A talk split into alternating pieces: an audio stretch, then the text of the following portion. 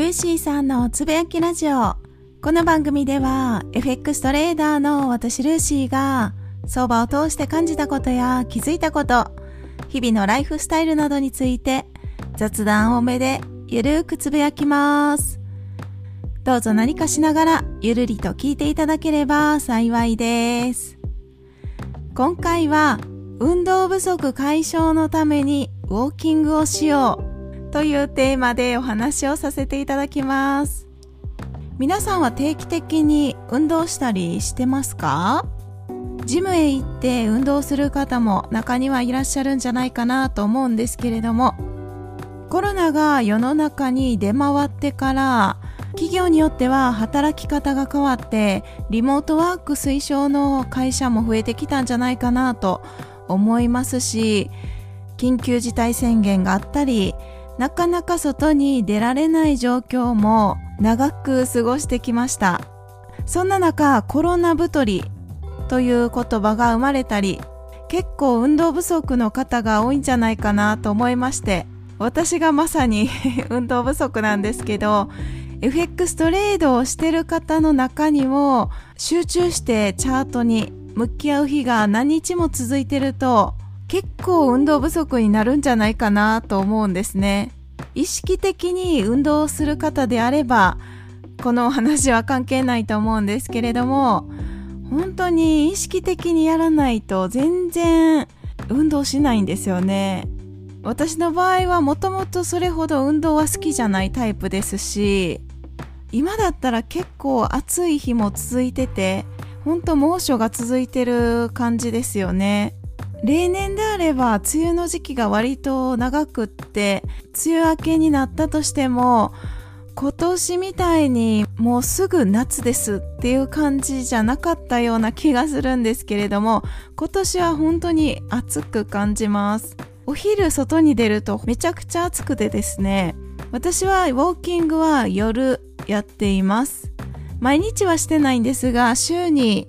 そうですね。23回できればいいかなっていうぐらいのペースでのんびりと気分に合わせてやってます。ウォーキングをしてると結構ランニングされてる方にも合うんですけれどもランニングって慣れてないとハードだなと思いますしウォーキングだと本当に気軽に歩くだけなんでね、できると思うんですね。準備もしないでいいですし、特に特別な服に変えなくってもいいわけなので、気軽にできるので、ぜひ運動不足の方はウォーキングされるのをおすすめします。お昼の時間にお仕事をされてる方で、あまり椅子に座らず、立ち仕事だったり、結構体を動かす仕事の方は特別運動はしなくてもいいのかなと思うんですけれどもウォーキングってすっごい簡単にできて健康促進にもめちゃくちゃいいんですよね。しっかり歩くと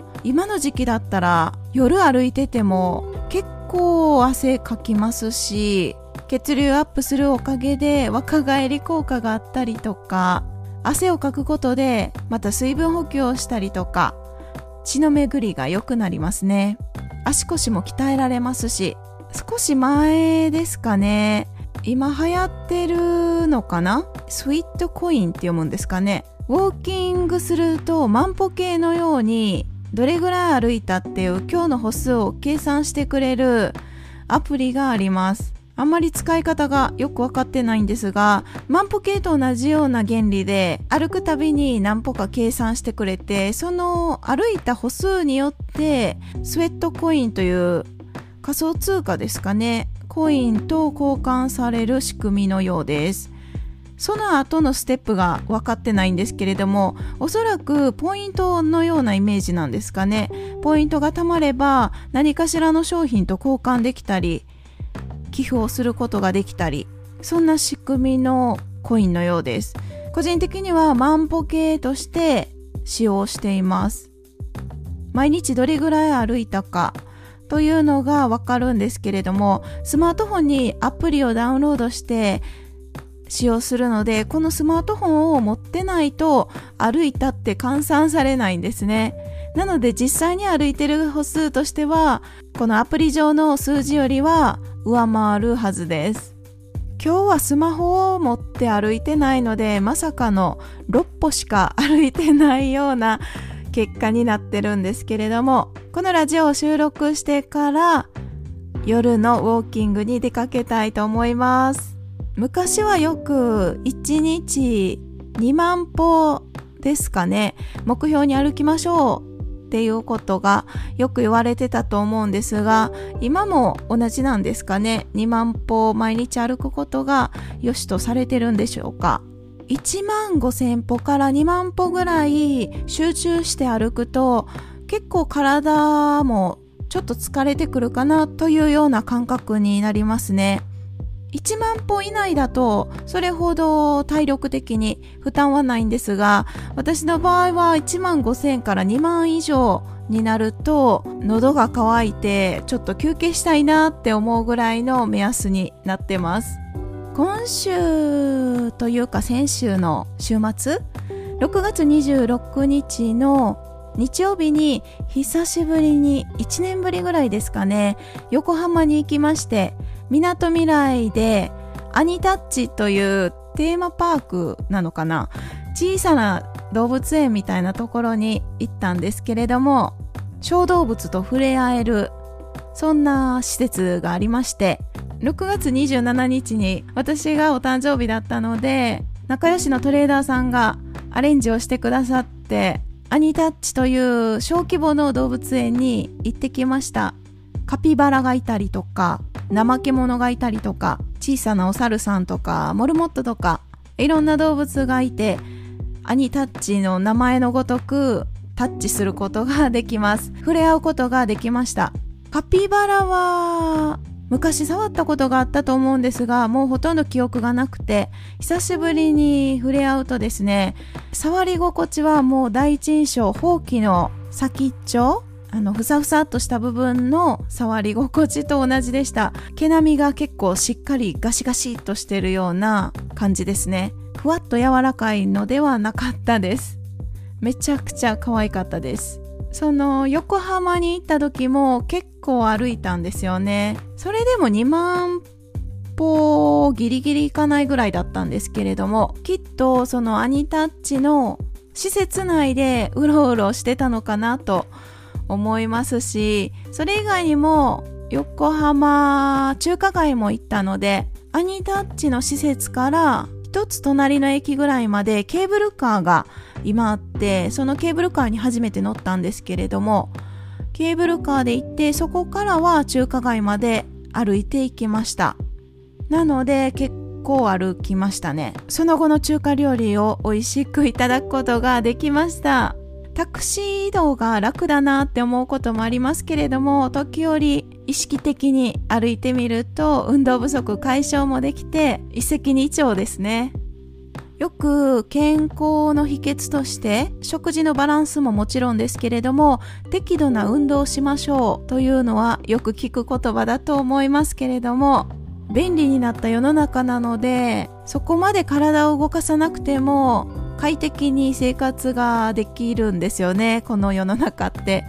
FX トレードをしてると本当にパソコンの前でチャートに向き合ってることがほとんどだと思うので気分転換のためにウォーキングに行くこともありますしウォーキングって言ってもがっつり腕をしっかり上げながら歩くっていうイメージとはちょっと違って私の場合はお散歩的な感じでのんびり歩いてはいるんですけれどもそれでも外の空気に触れたりとか歩いてると景色がどんどん変わっていくので気分がすっきりできたりとか頭の中がクリアになったりとか結構アイディアが浮かぶことも多いんですよねウォーキングしてる時って。気軽にできる運動の一つとして私はウォーキングが昔から大好きです。以前はランニングしてた時期もあるんですけれどもここ数年はもうめっきりウォーキングとお家で筋トレをしたりとかぐらいですかね。運動って言ったら。普段生活してる分にはそれほど運動しなくても問題ないかもしれないですが突然体を動かすタイミングだったりとかいざという時本当に体力がないと結構大変な時ってあると思うんですね。そのためにも日頃から運動不足解消のためにそして筋肉を少しだけでもつけておくためにウォーキングをするっていうのは非常に有効なんじゃないかなと思います。私の場合は近所に知り合いが住んでるので一緒にウォーキングをすることもあれば一人でウォーキングをするときは昔は音楽を聴きながらウォーキングをしてたんですが今は全く音楽は聴かずに結構考え事をしながらウォーキングをしてることが多いです。考え事っていうのは例えばラジオでどういうお話をしようかなとか今週のトレード履歴を自分の中で考察してみたりとかウォーキングをしながらいろんなことを考えるとあっという間に時間が過ぎるので意外と歩くことになります。私きっとね貧乏症な傾向があるので何かをしながら何かをするみたいな一石二鳥ってすっごい好きなんですけれどもだからウォーキングをしながら運動不足も解消できますし気分もリフレッシュできるしさらにはいろんなことを考える時間にも使えるしそしてアイディアも降ってきたり一石四鳥五鳥ぐらいなんですね。だからウォーキングはめちゃくちゃ大好きです。特に金曜日の夜にウォーキングするのが気分が上がって好きです。はい。ということで今回は運動不足解消のためにウォーキングをしようというテーマでお話をさせていただきました。今日はこの辺で終わります。最後まで聞いていただきありがとうございます。それでは次回の配信でお会いしましょう。